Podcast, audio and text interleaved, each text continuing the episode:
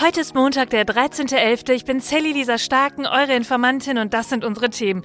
Ja, kein Führerschein mehr für Ältere. Die EU-Kommission, die plant, dass man ab 70 Jahre vielleicht noch mal einen Test machen muss, ob man denn noch so gut Auto fährt. Der Verkehrsminister Volker Wissing, der hält davon eigentlich gar nicht so viel und wir schauen uns das Ganze jetzt gleich mal an. Dann sprechen wir über das größte Krankenhaus in Gaza. Kein Strom, keine Lebensmittel und auch keine Hilfe. Die WHO hat jeglichen Kontakt verloren. Wie kann es da jetzt weitergehen? Zum Schluss, da gucken wir mal in den Bundestag. Da wird nämlich manchmal ganz schön gepöbelt und das soll jetzt richtig teuer werden. Los geht's! Die Informantin. News erklärt von Sally Lisa Stark. Okay, heute fangen wir mal mit einer Frage an. Habt ihr euch im Straßenverkehr auch schon mal gedacht, ja, also ältere Leute, die sollten doch noch mal vielleicht eine Führerscheinprüfung machen? Oder habt ihr auch bei so Sonntagsschleichern euch schon mal bei dem Gedanken erwischt, dass da vorne, das ist auch ein Opa mit Hut? Ja, ich kenne das ehrlich gesagt, ich gebe es zu, ich habe das schon ein paar Mal gedacht. Und dann habe ich mich auch immer wieder so ein kleines bisschen natürlich geschämt, weil im Alter will ich selbst ja auch noch mobil sein. Aber die Frage, wie das dann gehen kann und ob man dann nicht nochmal eine Prüfung machen sollte, ja, die beschäftigt nicht nur uns auf der Straße manchmal, sondern auch die EU-Kommission. Die sagt nämlich, Leute, so geht das hier nicht mehr. Menschen ab 70, die müssen zwischendurch mal ihre Fahrtauglichkeit überprüfen lassen ob dann noch alles wie geschmiert läuft. Der Entwurf einer neuen europäischen Verkehrsrichtlinie, die sieht jetzt vor, dass Autofahrerinnen und Autofahrer ab einem Alter von 70 Jahren alle fünf Jahre den Führerschein auffrischen müssen.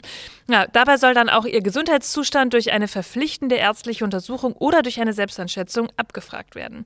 Nach den Plänen der Kommission sollen die EU-Mitgliedstaaten selbst entscheiden können, welche dieser beiden Varianten, also ob man zum Arzt geht oder ob es so eine Selbsteinschätzung gibt, ja welche gelten soll. Die Verkehrsrichtlinie soll dann dazu beitragen, die Zahl der Verkehrstoten bis 2050 auf Null zu bringen. Ja, also es ist eine von vielen Maßnahmen. Die alleine kann es dann natürlich nicht sein. Aber so ganz durch ist das irgendwie noch nicht. Verkehrsminister Volker Wissing von der FDP hier bei uns, der hatte auch eine ganz klare Meinung zu. Er sagt, nee, sowas wollen wir hier nicht. Das sind doch Zwangsuntersuchungen. Zitat von ihm und ein weiteres Zitat. Ich will keine verpflichtenden Tauglichkeitsprüfungen für Autofahrer über 70 und ich bin zuversichtlich, dass sich dafür in der EU auch keine Mehrheit finden wird. Er traue den Senioren zu, dass sie sich ohne staatliche Vorgaben und bürokratische Kontrolle mit ihrer Gesundheit auseinandersetzen und zudem sei es die Verantwortung des Umfelds von Kindern, Verwandten und Nachbarn, mit alten Menschen über das Autofahren zu sprechen. Die Unfallstatistik verzeichnen in der Altersgruppe über 70 Zitat, keine signifikanten Zahlen bei schweren Unfällen. So hat es auf jeden Fall betont. Ich finde das ehrlich gesagt ganz schön spannend, weil wir das ja alle schon mal gedacht haben. So, ne? so war es ja ein bisschen in meinem Eingangsstatement heute. Ich gehe davon aus, dass ihr solche Gedanken auch schon mal hattet. Und vielleicht ja, habt ihr auch schon mal so ein Gespräch geführt wie, Mensch, Oma, ich kann dich doch auch mal wohin fahren, wenn du dir irgendwie ein bisschen unsicher vorkommst im Auto.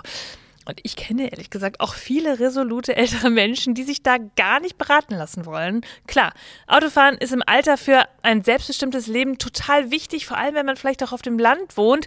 Also verlassen wir uns da auf die Durchsetzungskraft von Verwandten und Freunden, ja, und auch für den Blick, dass uns das dann überhaupt auffällt, oder brauchen wir eine gesetzliche Regelung? Interessant hierbei ist übrigens auch, die FDP ist ja meist auf der Seite der eigenen Verantwortung anstatt bei gesetzlichen Regelungen. Dieser Fall ist hierfür ein gutes Beispiel. Was denkt ihr? Schreibt mir mal. Schauen wir jetzt in den Gazastreifen. Ich finde, es ist wirklich wichtig, dass wir weiterhin jede Woche dorthin schauen.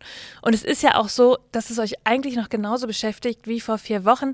Es ist immer noch so unbegreiflich. Das Leid, die toten Menschen, der Terror der Hamas, all das, die toten Kinder in Gaza es ist, das ist etwas, ehrlich gesagt, da bin ich ganz ehrlich mit euch, mir geht es überhaupt nicht aus dem Kopf gerade. Ich nehme das überall mit hin und ich kann es nicht vergessen und ich kann mir vorstellen, dass es euch auch so geht. Deswegen reden wir hier weiter drüber. Am Wochenende, da ging es viel um das größte Krankenhaus im Gazastreifen. Da gibt es seit dem Wochenende keinen Strom mehr, so sagt es ein Arzt und auch das Gesundheitsministerium, das von der Hamas kontrolliert wird. Der Arzt berichtet davon, dass auf dem Gelände Raketen eingeschlagen werden. Und er meint, ja, das Personal, das geht gerade immer mehr. Es gäbe nur noch ein Kernteam für die Schwerverletzten. Ja, und nach Angaben dieses Mediziners gibt es gerade nur noch eine Klinik im Gazastreifen, das Al-Ali-Krankenhaus, das noch in Betrieb ist. Dort sei das Gelände in ein Lazarett umfunktioniert worden. Und die Weltgesundheitsorganisation die hat am Freitag mitgeteilt, dass es derzeit nur noch 20 Krankenhäuser gibt von aktuell 36, die im Einsatz sind. Die übrigen Kliniken, die liefen unter anderem wegen des Treibstoffmangels nur im Notbetrieb und die Kliniken, die brauchen diesen Treibstoff ja für Generatoren, um Strom zu erzeugen. Ja, und die Hamas sagte, weil wir gerade über die Raketen gesprochen haben, äh, das war Israel. Und die israelische Armee machte hingegen die Hamas für diesen Beschuss verantwortlich. Demnach soll es ein fehlgesteuertes Projektil der Hamas, das auf israelische Truppen in der Nähe gerichtet gewesen sein soll. Ja, das soll die Klinik getroffen haben. Der Tagesspiegel sagte dazu, dass die Angaben auf beiden Seiten zurzeit nicht unabhängig überprüft werden können. Und es ist auch so, es gibt Erkenntnisse des israelischen Geheimdienstes, die sagen, ja, die Hamas, die missbraucht das Schieferkrankenhaus gerade auch als Kommando- und Kontrollzentrum. Aber auch diese Angaben, die lassen sich zurzeit nicht unabhängig überprüfen. Es ist nicht nur so, dass auf dem Gelände Schwerverletzte sind, sondern auch viele Geflüchtete, die ihr Zuhause verloren haben oder die sich eben gerade in ihren Wohnungen nicht mehr sicher fühlen wegen den Bomben. Ja, und die WHO teilte dann am Sonntagmorgen noch mit, Sie hat die Kommunikation mit ihrem Ansprechpartner im Al-Shifa-Krankenhaus verloren. Und sie sei sehr besorgt um die Sicherheit des medizinischen Personals hunderter kranker und verletzter Patienten, einschließlich Babys, die lebenserhaltende Maßnahmen benötigten. Und sie haben auch erneut für eine Waffenruhe aufgerufen. Israel kündigte dann gestern auch noch einen Fluchtkorridor an in den Süden des Landes. Nur irgendwie ist dabei auch klar, wie denn bitte die Schwerverletzten oder die Babys transportieren. Nach Angaben von NTV hat die israelische Armee ihre Hilfe bei der Evakuierung von Säuglingen jetzt angekündigt. Das Personal der Klinik habe das Militär gebeten, Zitat, dass wir morgen dabei helfen, die Babys auf der pädiatrischen Station in ein sicheres Krankenhaus zu bringen. Das sagte der Armeesprecher Daniel Hagari. Und er meinte auch, dass sie die notwendige Unterstützung jetzt leisten würden.